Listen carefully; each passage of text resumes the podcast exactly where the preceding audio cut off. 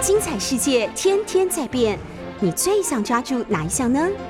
跟着我们不出门也能探索天下事，欢迎收听《世界一把抓》。听众早安，欢迎收听六九八世界一把抓，我是台北新闻钟佩君。我们同时也在 YouTube 频道直播，欢迎大家透过直播收看收听。好，节目最一开始呢，透过这个 Google Trend 热门搜寻关键字，带大家了解这个网络的热门趋势哦。不过，这个过去二十四小时里面，大家关心的关键字大部分都跟社会，然后还有这个呃娱乐体育有关。疫情的搜寻逐渐的慢慢少了，看起来大家也。慢慢的习惯了与病毒共存的时候，不过其实疫情病可能没有想象中的这个趋缓的速度。等一下我们会来深入的讨论的。那先从 Google Trend 的网络热门搜寻关键字带大家看，就是呃，其中一组是陈伟英。那搜寻的原因是因为他遭指定让渡，形同退团。板神说这是艰难的决定。在第四名的搜寻度是马斯克。新闻是首富家中也有难念的经，因为马斯克的儿子表明要断绝关系哦。那另外就是余光岛，台南非常之知名的观光景点，那不幸的传出了溺水的消息，是两名准大学生，呃几几个同学一起去戏水，那最后是两人获救，一人被大浪卷走。那另外一组关键字是宋文华，他主动离队，下一步要投入中职选秀，搜寻度也非常的高。再来就是大家可能会比较关心的 Miss A，这个是呃大家都很关心，说因为他的这个致死率，或者是现在看起来确诊之后死亡的个案。在这个不算多，但是有发生这样的情况。那再加上国内的这个 Miss A 的定义跟美国有一些不同，所以罗伊军在这个昨天也特别的来讨论美国 CDC 的病例定义哦。那前面大家可能比较熟知的就是儿童的 Miss C，然后成人是 Miss A 的部分，两个都是这个。多系统发炎症候群哦，那儿童的部分大概就是会有高烧的情况，那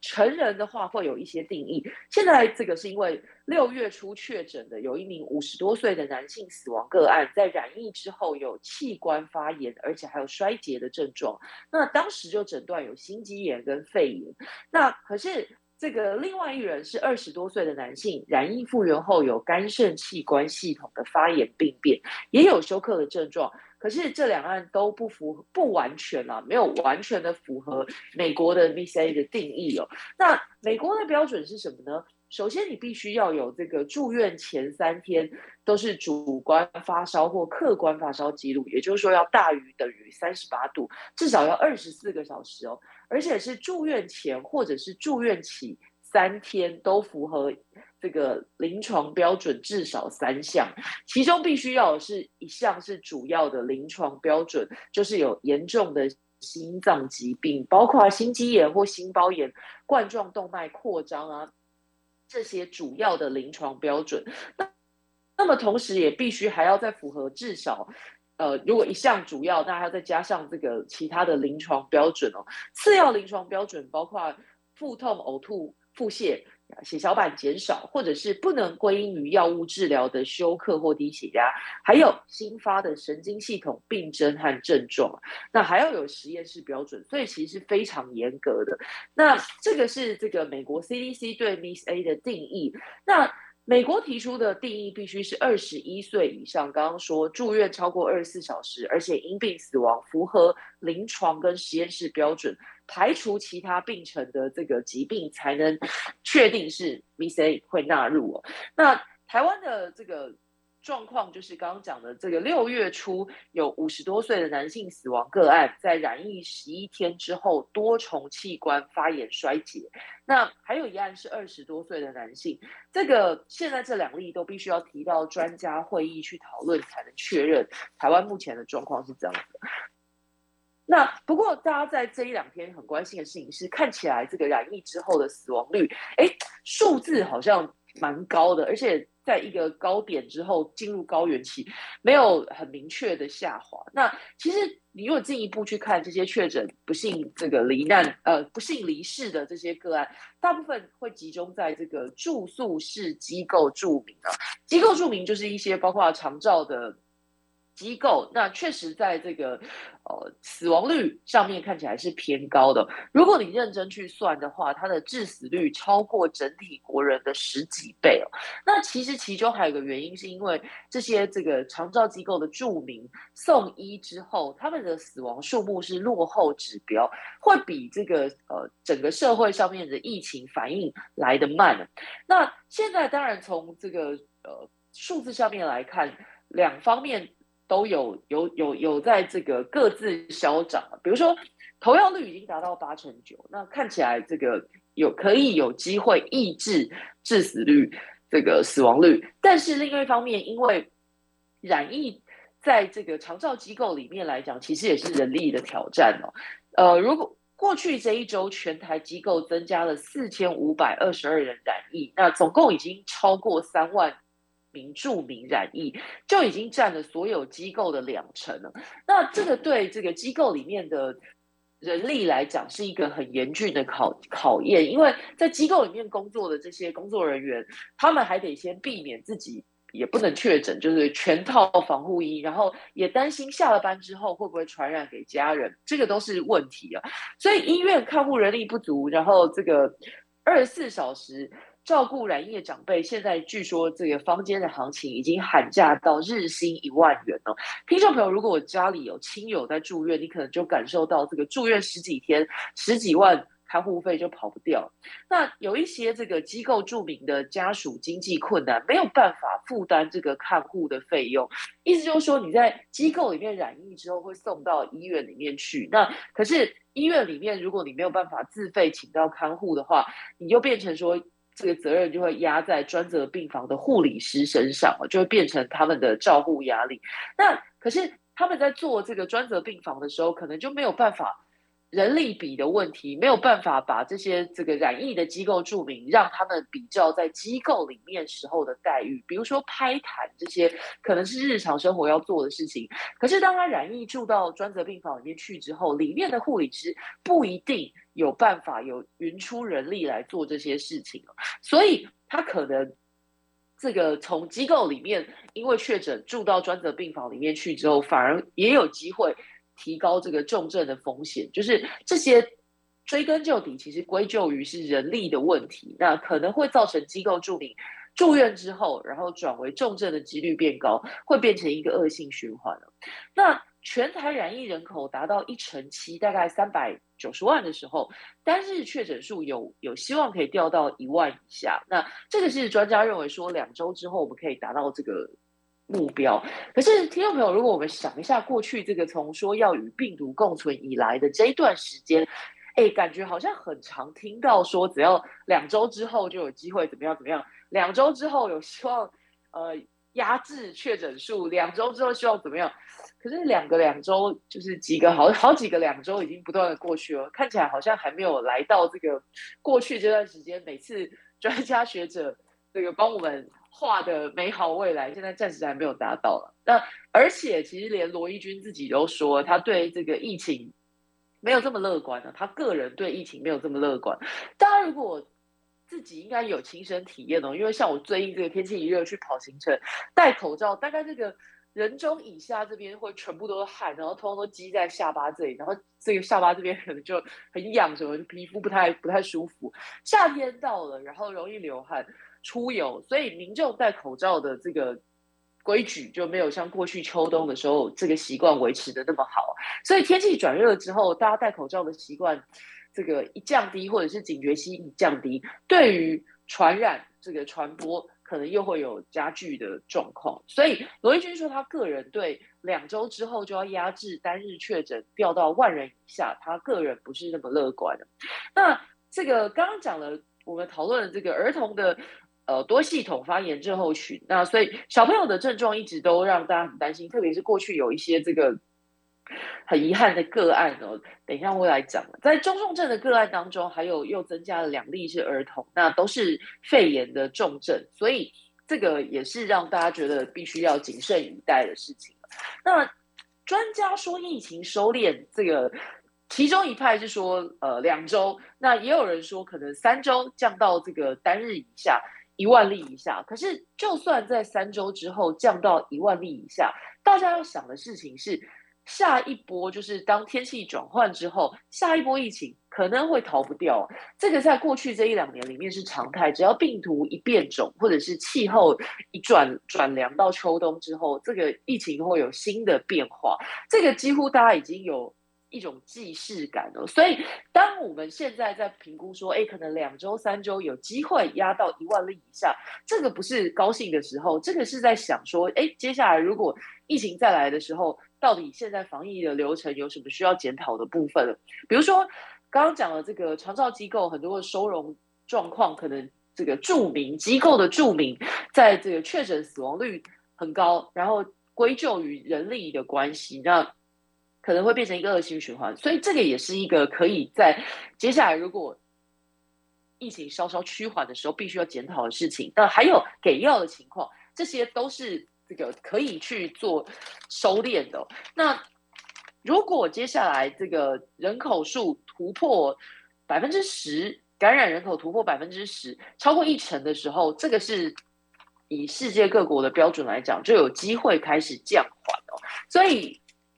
包括我们最近这个入境措施也有松绑。那量能也必须要纳入检讨，因为现在是这个每周入境上限是两万五千人，那也有民众抱怨说，因为这样的规定，所以让机票变贵了。可是大家不要忘记，因为现在已经六月中下旬，暑假马上就要来了。那坦白说，这个入境的放防疫规定放宽到三加四之后，已经让很多的家长觉得，哦，这是一个可以接受的天数吧？因为比如说你飞长途的欧美。回到台湾来，你光是自己在家里调时差，其实大概也需要两三天的时间。所以就有人在说，哎，如果我这个暑假的时候带孩子去欧美，那看起来欧美的疫情可能还比台湾安全呢。所以不像过去这样说出国玩是高风险，现在看起来出国玩是一个合理的选项，因为入境之后三加四天，那感觉那三天不能出门的日子，调调时差也就过了。所以暑假可能会是一个出入境的高峰点了。那这个新制上路已经一个星期，但是真的，我觉得高峰还没有到。现在当然是有定定一个每周的上限，两万五千人。可是要不要打更开一点？这个就是接下来这个指挥中心要讨论的事情了。那现在的实施状况，下个星期会讨论说，是不是要放宽这个单周两万五千人的人数上限？因为很多航空公司都说这个额度不足，额度一不足之后，在机就会反映在机票上面，所以这个民众哎觉得不太。高兴不太满意啊。那现在入境台湾的，除了国人自己出游或者是洽工回来之外，还有一些这个商务人士跟移工。那主要是要考虑这个医疗量能的。假设如果大开特开之后，那入境有没有可能这个一瞬间反而这个又变成新的破口？那这也是要讨论的事情。所以下个星期才要来研究说，哎，到底。接下来进入暑假的旅游高峰之后，适不适合把每周总量管制两万五千人的这个数字拉高？但我相信民众应该在这一段时间之后，觉得边境看起来放宽势在必行了。因为早在其他国家与病毒共存走在前面之后，边境放宽早就已经是这个呃举世的 比较共通的做法。那看起来是。呃，台湾比其他国家慢了很多拍，那尤其是现在看起来，国内因为医疗量能的关系，对确诊者还有确诊者的同住家人，框列早就已经没有之前这么严格了。所以，那既然入境的人已经筛阴了，那好像就没有道理，就是这个逻辑很奇怪。你对真的确诊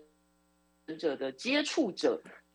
标准反而很宽松，然后对筛阴的入境者还严格的必须要居隔，所以这个做法就有很大的落差。我觉得边境管制不是不行，但是在不同时期的调整，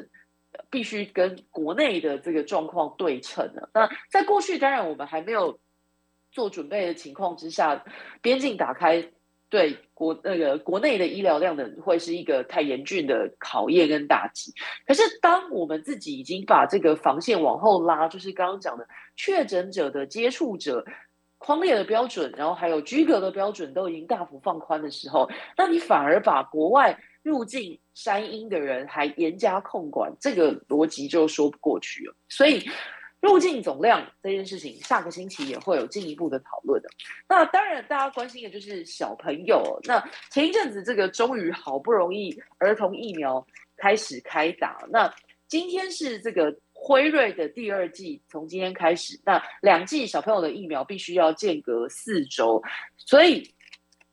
家长可能慢慢的会比较放心一点点啊，这个是小朋友的部分了。那还有五岁以下的，七月有希望有机会可以打，那这个当然是看接下来的到货情况，也开始陆陆续续在造册当中。那我们现在要进入一个全龄接种，所以六个月到五岁的婴幼儿希望可以七月可以开始开打。那另外很多长者期待这个 Novavax 次蛋白疫苗，七月也有机会到货，这个是很多长辈比较有兴趣的。那刚刚说了，今天开始开放这个预约，提供五点五万剂的疫苗给这个台北市的公司立幼儿园儿童辉瑞疫苗的第二。第二季开始预约，然后是从这个六月二十八号开始打，所以国小生的话是从二十三号，所以家长大概会对接下来疫情控制稍微比较放心一点了。要不然前一阵子大家担心的事情都是大人已经打了，那看起来学校的部分就很难控制，然后老师也很为难。大家这个听众朋友如果是家里有小朋友在读书，应该就很清楚这个。为难之处哦，因为一下九宫格，一下同班上的同学确诊，然后一下又这个疫苗价。那坦白说，这个线上教学不是不行，可是如果一下线上一下实体交错来的话，老师是一个很沉重的负担。然后我觉得家长要盯上课进度也是很困难的事情哦。所以呃，疫情冲击之下，这个小朋友家长都不容易。那现在第二季开打，还有。要进入到全龄接种这件事情，对这个小朋友的疫情管理，还有家长的心理压力，我觉得都会有效疏解了。那今天的这个各报头版，联合报的部分谈到的是警政署长做了五年，将近五年的陈家清，在这个昨天突然无预警的提出了退休申请那警界跟这个政坛议论纷纷，那。现在这个消息是说他辞意甚坚哦，就是找不到人，然后办公室也没有人接电话，没有人可以替他回答，就是所以让各界觉得很错愕。不过大家可能会很好奇说，哎，为什么警界的这个高层异动的时候会讲说，哦，这个跟政治有关系哦？事实上，今年因为大选，就是大家知道十一月月底的时候，十月二十六号要。这个全国各县市的这个议员、市长、里长大选，那选举的时候前五个月请辞。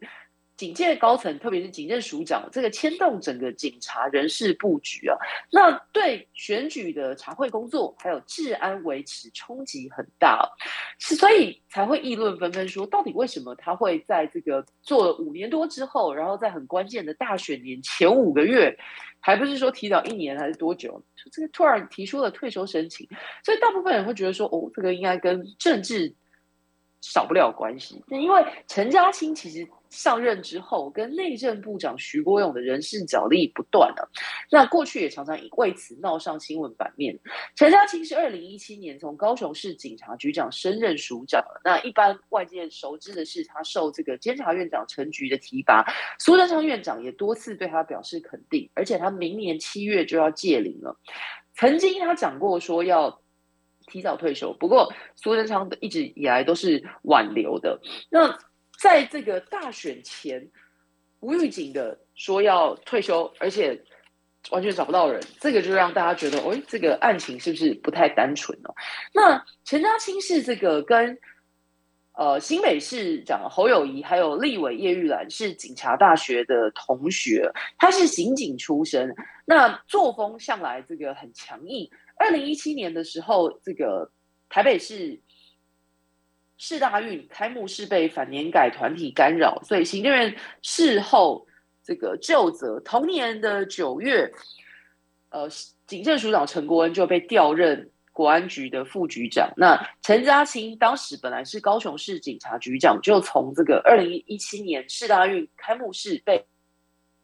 反灵改团体干扰，当时的署长，这个在几个月之后被调任，陈嘉欣就在那个时候接任的署长，他是史上第一个从高雄局长升任署长的警官哦。那过去他当然这个破获了很多的大的案子，包括张连兴强盗集团，还有从大陆引渡天道盟发起人，破获彰化海线黑道谢惠仁枪杀天道盟不倒会会长这些这个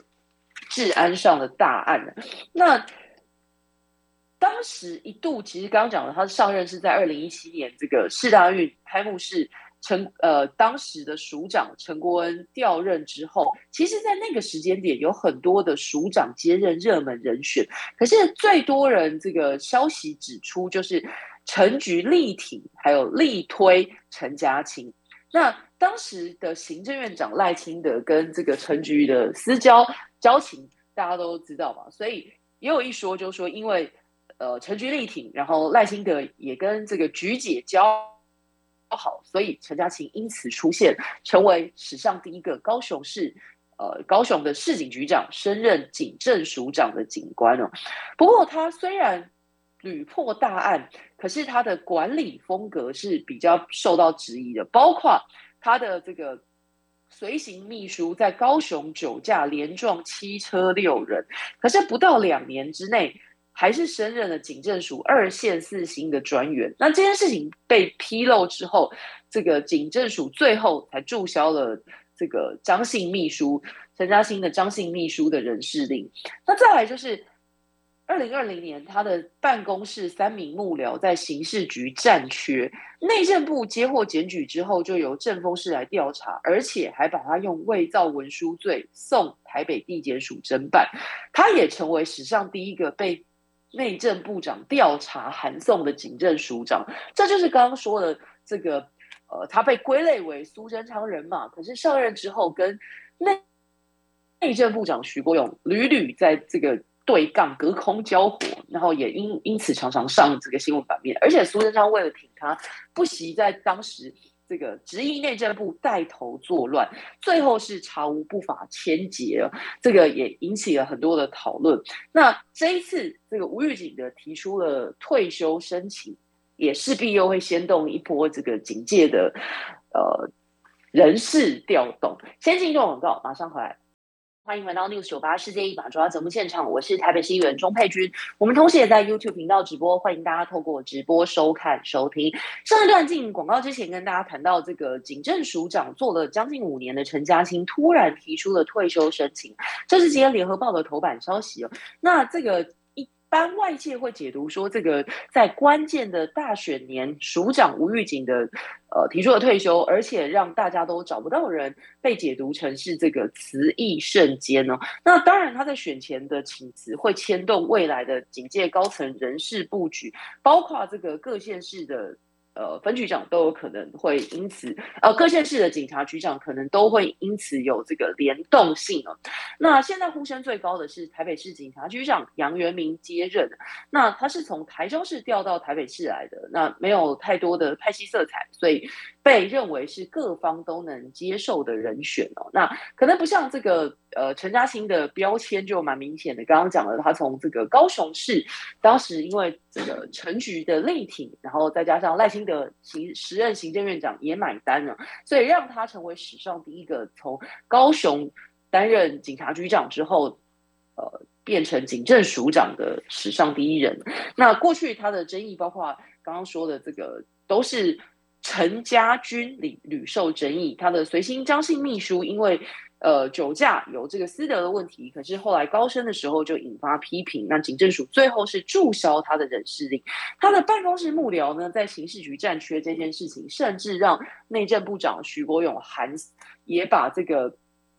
呃陈家清调查函送了。那当时苏贞昌为了挺陈家清，还质疑内政部带头作乱，一瞬间就从这个三个幕僚在刑事局占缺的事件。直接这个高度拉高，变成行政院长跟内政部长交火，这个互互杠。那后来全案是查无不法牵结，那表面上看起来是调查陈嘉欣的用人问题，但实际上拉开来之后，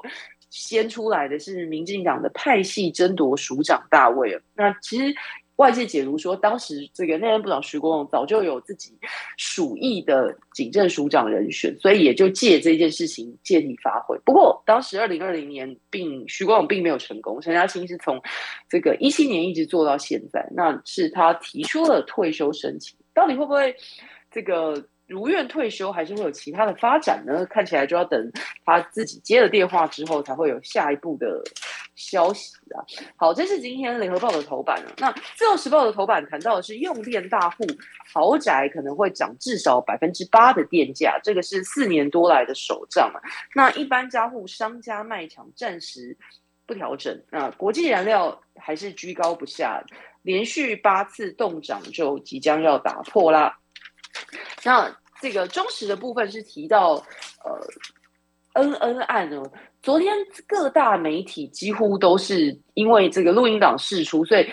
大部分的都有很大的篇幅报道。那昨天当然不能免俗的，在新北市也有一番攻防嘛。那中国时报头版的标题是指罗一军说，恩恩案没有看到时序上有延误，某种程度来讲，中央这个。持非常非常保留的态度，并没有加入民进党的新北市议会党团，这个去追打新北市府的状况。那其实很大一部分原因是这一件事情，你说有错，每一个环节螺丝都松了，新北市府当然有问题。那你说中央？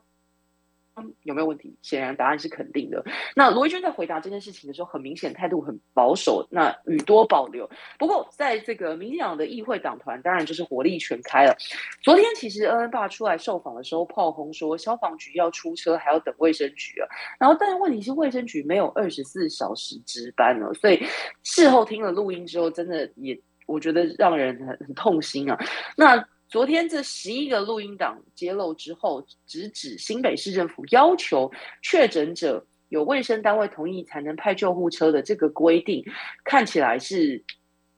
不合理，而且是被认为是这一次，呃，应该说那一次恩恩不幸这个送命的关键其中一个原因呢。民进党昨天是多管齐下，除了党中央开记者会之外。新北市议会这个也是火力全开，那甚至新北市议会的民进党团要求侯友谊要到议会报告，公开对社会大众道歉。那同时，这个民进党团在向大会提出谴责案，要求新北市府彻底就责。不过市长是表示尊重议会，那倒是这个蓝绿议员在。新北市议会火爆交锋啊，最后还是只有做成这个建议案送交市府研究办理了。那侯友谊昨天当然会被追着问这件事情，其实，在过去这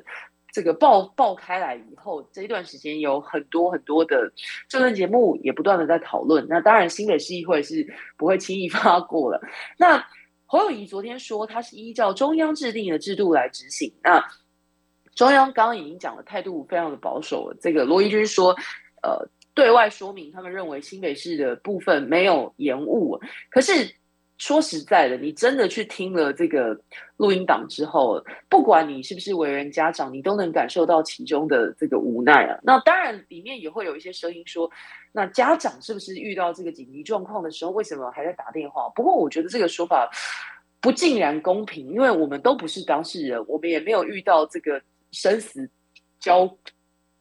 交关的这个当下，所以我们现在当然这个坐在冷气房里面，然后 事后诸葛很容易，但是在当下的当事人，我觉得没有这么容，没有这么简单啊。所以现在当然我们来这个评断啊家长的责任，评断这个各个机关都很简单，但是当下我觉得，如果你去听录音档，不管你是不是为人家长，你都会感受到其中的焦虑跟这个困难，那你也会。因为这些电话层层转接的那种无力感，我觉得现在就算隔了两个多月，听起来还是非常揪心的。那接下来希望能够做的事情，当然是这个就医标准的指引。不过看起来就责还在呃继续，所以家长呃，就是恩恩的爸爸已经希望可以有司法介入调查，所以现在看起来只有确实只有剪掉才能还原，或者是才能来判定到底谁是谁非，有没有延误，然后责任在哪里？看起来就是必须要依靠这个第三方了。今天头版还有谈到一件事情，大概大家印象也还蛮深刻的，就是前一阵子呢，有一个台湾跟这个台湾的空姐跟意大利的男性商人两个人要抢八岁女儿的监护权官司啊。那当时这个跨海争女的官司，本来是最高法院裁定这个改定侵权结果出炉前，妈妈要把女儿交付给爸爸，让他带小孩出境回到意大利去。这个是当时的这个最高法院的裁定。那可是这个小朋友写了一封信给蔡总统，那。写了这封信之后，宪法法庭就哎呀，大法官真的受理了。受理之后还这个呃调再进行宪法审查，因为这个家长主张说这个是违宪了。那宪法判定不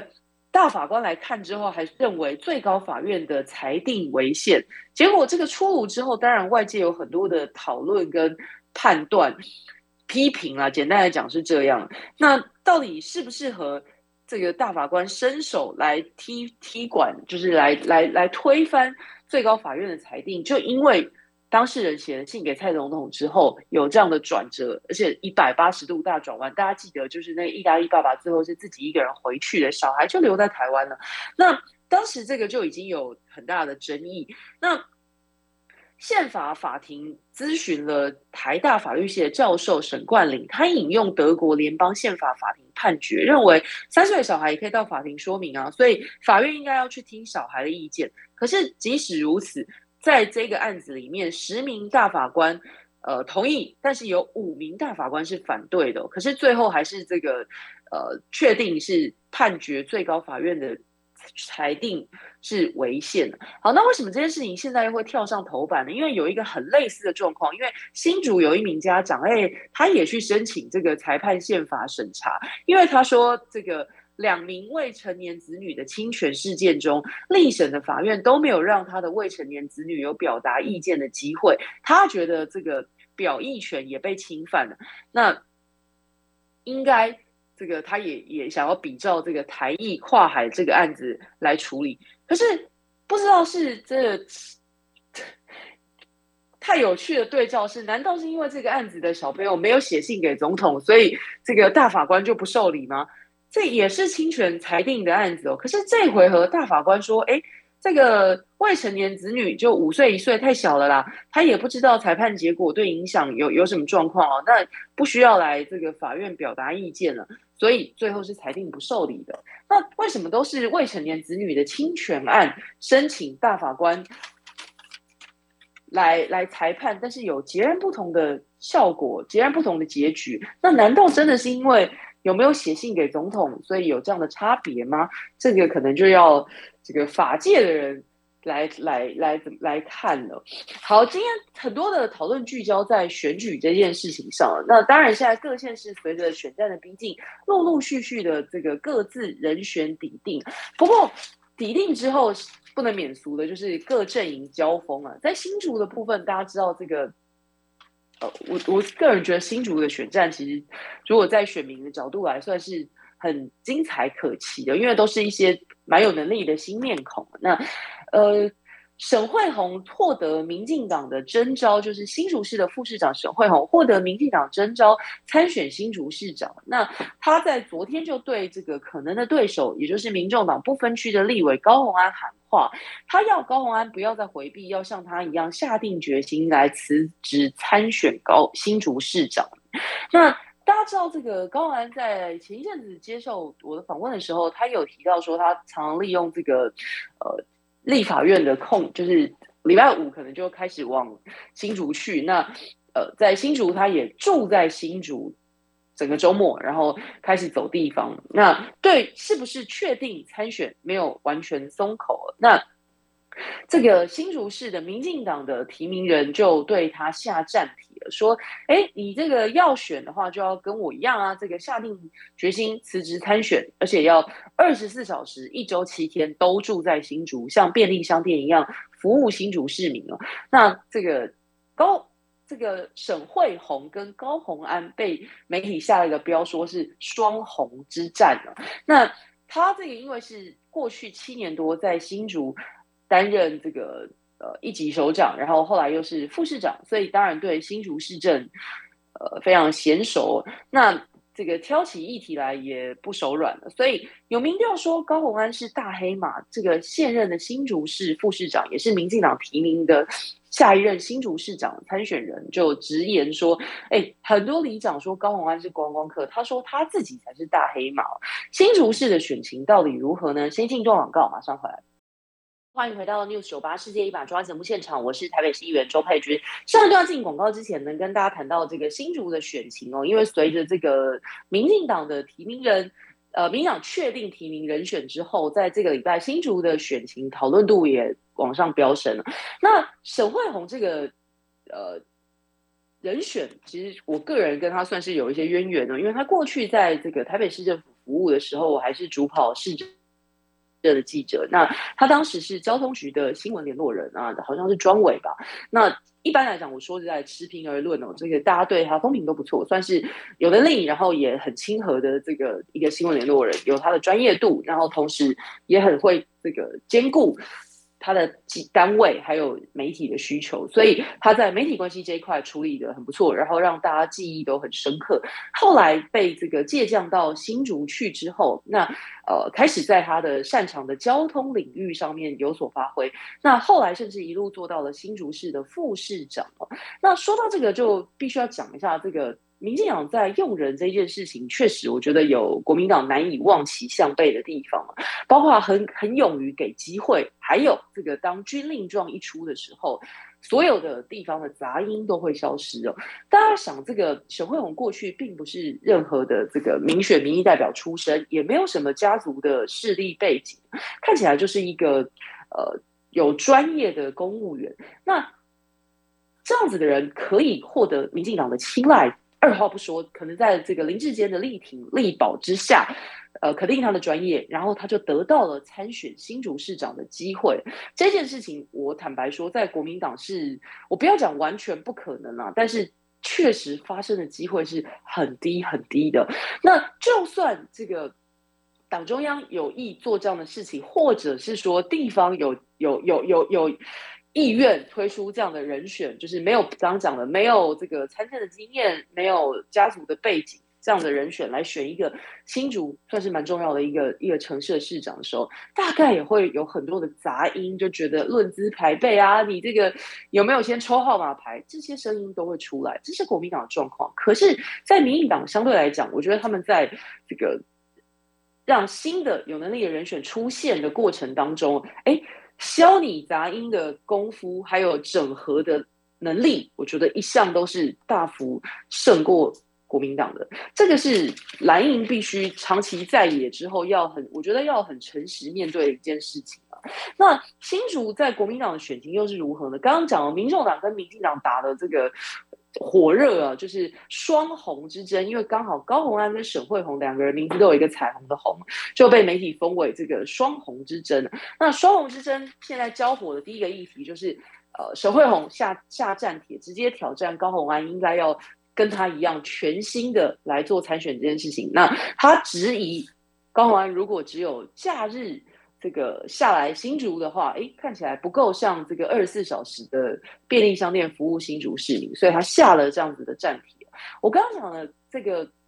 明显在整合杂音这件事情有非常具体的成效，而且是每一次大选都会看到有各地有这样的情况。比如说过去这个一个萝卜一个坑嘛，大家知道这个林世坚在新竹任满之后，下一步。何去何从？其实从今年年初就有很多的讨论，那甚至一度还说要修地质法，把这个新竹变大新竹，新竹县市合并，可是最后没有过关，因为比它符合、比新竹符合升格条件的城市太多了，怎么排感觉也排不到新竹。那台湾这么小，有没有需要那么多的直辖市？当然有非常多的意见。那后来是没有过关。那为什么会推这件事情？第一个抛出来当然是林志坚本人。那后来有很多的这个，比如说这个柯建敏也同时响应他他的这个说法。那媒体分析觉得这个是帮。八年新竹市长任满的林志坚找工作。可是，在那个讨论里面，听众朋友如果有印象的话，你就会想到说，哎，其实那时候就有人点名林志坚新竹升格不成，可以去选桃园啊。可是当时的就是现任的桃园市长，在当时郑文灿对林志坚要不要去选，可不可以去选他的下一任桃园市长，不止语带保留，甚至可以说是没有那么乐观其成哦。可是也就短短几个月而已。哎，郑文灿现在在被问到林志坚来选桃园好不好啊？哎，他是举双手赞成的，而且你认真去看各大媒体，郑文灿都是讲的非常正面的这个力挺哦。那跟几个月前的氛围完全不一样。那当然不是郑文灿突然这个突然豁然开朗，绝对不是，肯定跟这个这个内部的，或者说你说是不是来自主席的？高层的意这个意志军令状下来了，这个只有他们当事人知道。可是你从呃现实生活，就是现实的状况来解读的话，发现这个是最合理的推断呢。桃园市长郑文灿被问到的时候，他就说这个林志坚是最好、最强、最能胜选，用了三个“最”的桃园市长候选人，他也会全力的协助竞选，那会让桃园有下一个黄金十年。那国民党这个虽然。一直有说民调说张善政领先林志坚，不过现在毕竟离这个大选还有五个月，而且林志坚也才刚提名起跑，所以张善政其实被问到的时候，他也比较保留的说他领先不用高兴，但是就按部就班啦。那民众党的部分在桃园是这个赖香林嘛，那他是从桃园火车站出发，以骑脚踏车的方法绕行桃园十三区，那。他的主张是说，哎，国民党跟民进党都是党主席指定参选人，都黑箱啊，只有他是这个民主机制公平产生的。那他也强调说自己来自苗栗农家啦，会行走桃园，请听民意。那这是桃园的部分呢，高雄又是如何呢？高雄看起来这个有点意思哦，就是在。高雄的部分传出说会征召柯志恩参选高雄市长那当然这个 党中央还没有明确的开会公布。那有消息说最快是下个星期三中常会会通过。那这个是据说做了一些民调之后的结果。不过。对于这份民调为什么会传出来，还有到底有没有这份民调，那呼声也不小的。这个苏人学校总校长张亚中的办公室主任，哎，今天说会到党中央去拿这个民调相关资料来看一看，到底是呃排序如何呢？他们要以此来评估，可能要评估到底有没有要继续角逐高雄市的这个提名人这个位置哦。那。好，刚刚说到说可能会提名前立委柯志恩来参选哦。柯志恩大家相信对他不陌生，不过在过去这段时间里面，他个人的意愿其实没有那么高哦。屡次被问到的时候，他都非常非常保留，甚至可能私下一些场合，就是他会直接讲没有这样的意愿。可是这段时间显然出现了一些变化，外传是因为这个中广董事长媒资深媒体人赵浩康的劝进，然后还有这个侯友也有游说，所以改变了他的心意。那无论如何，这个在。正式的宣布之前，他也先跑到高雄市议会党团去拜会，试试水温哦。那就蛮多议员来跟他同框，很多高雄市议员被问到的时候也说，如果呃确定这样的人选，希望可以赶快公布，然后早日去蹲点，对这个高雄市小鸡的选情也会有帮助哦。好，最后要跟大家谈的一个新闻，是我个人非常有兴趣，因为这跟吃很有关系的，就是石斑鱼这件事情，从中国大陆禁运之后，已经闹了这个一两个礼拜。还还没有收尾哦。那我觉得现在很诚实要面对的问题是，当然你也可以继续把头。蒙在沙子里面说中国大陆都是因为政治因素打压我们，所以不给这个石斑鱼进口。你也可以继续 活在这个同温层里面，但你也可以把头拿出来看一看真实的情况了。那当然，大陆点名出问题的这些活鱼运班渔船出的鱼货，台面上系统登载的三家鱼鱼养殖场根本没有出货，就是国内的这个大家都知道的恶习陋习，就是借单啦，来自其他十一家养殖场所以表面上是登记。就是挂在人家的名下，但其实是从别的地方借单来一起卖。那这个渔业署被质疑说，那这样子你根本就是白搞一通嘛？你表面上有把关，可是他去跟别的养殖场借单，那谁来管控啊？渔业署是赶快验一验之后说，哦，这个鱼啊、池水啊、土底都合格，可是你是变成。中央畜产会的实验室来检验啊，不就是左手拿给右手验吗？这十一场是不是为合格的外销养殖场？到目前为止也没有公布哦。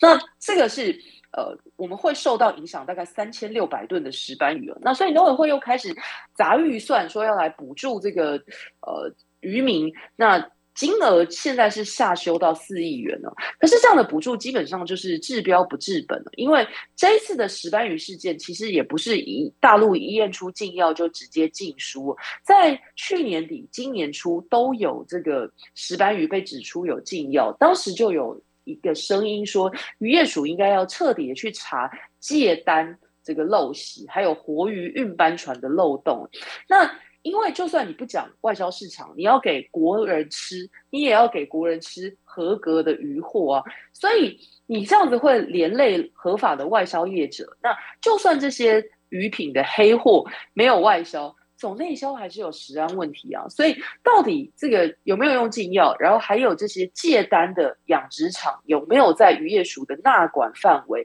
辅导这些业者，还有严格的。审查他们的用药，这个才是治本的方式哦。否则，你就算说接下来不卖中国大陆，你找到别的方法往其他的国家销售，禁药的根本问题没有改，或者是这个养殖的过程借单陋习没有突破的话，不管你要卖给别人，还是留在国内自己吃，其实都会有问题哦。那农委会一直说要用科学的证据来解决农产贸易问题，可是，在报告的检验，还有实验室的名称，渔业署又说啊，这个实验室不想曝光啊，反正我已经告诉你是合格的。那一直被追了好几天之后，才说是中央的畜产会实验室来验的，那就是刚刚讲的左手拿给右手验。